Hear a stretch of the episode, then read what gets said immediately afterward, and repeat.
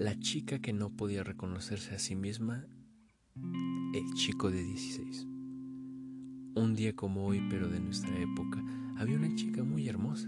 Tenía una belleza peculiar, muy distintiva que destacaba de las otras chicas de su edad.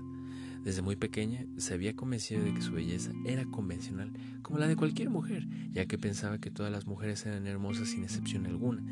Ella sabía que habían chicas que destacaban por tener una belleza poco común. No era cuestión de que algunas mujeres sean más bonitas o que sean menos atractivas que otras, simplemente eran bellezas distintas. Estas creencias se debía a que ella había sufrido un hechizo desde antes de que naciera. La luna y el sol habían sido muy bondadosos con ella. La luna al enterarse de su concepción, le brindó el don de la belleza. Esta belleza sería única, sus ojos brillarían cual diamantes, tendría una mirada triste, como si estuviera a punto de llorar, su cabello sería largo y sedoso, además de desprender un aroma de frescura, sería como el de las princesas de la antigüedad, sus labios serían el deseo de todo hombre y custodiarían su sonrisa, la cual sería tan cálida como el amanecer. Todo lo anterior solo por mencionar algunos de sus atributos. El sol por su parte, brindó dotes que iban más allá del físico. Ella sería sensible a sus sentimientos y a los de los demás, siempre atenta, pero manteniendo su distancia para no ser lastimada. Siempre se mostraría sabia y reflexiva, llena de inquietudes y mucha intriga por las decisiones de su día a día. Pero sobre cualquier cosa, ella tendría el don de atraer la bondad.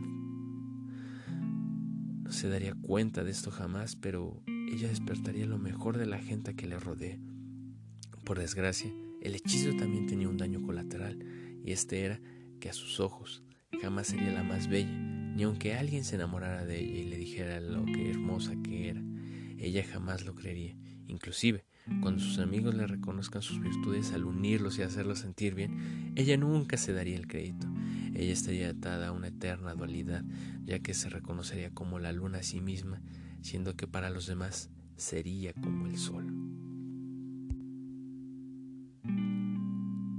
Este poema, o más que poema, cuento, es de mi propia narrativa, es de mi autoría y lo escribí este 2020 y es dedicado a una persona muy especial, la cual sabe de quién hablo. Pues ella, al igual que la protagonista de esta historia, no se reconoce. Es una chica que no se puede reconocer a sí misma y que espero algún día se pueda acabar este hechizo.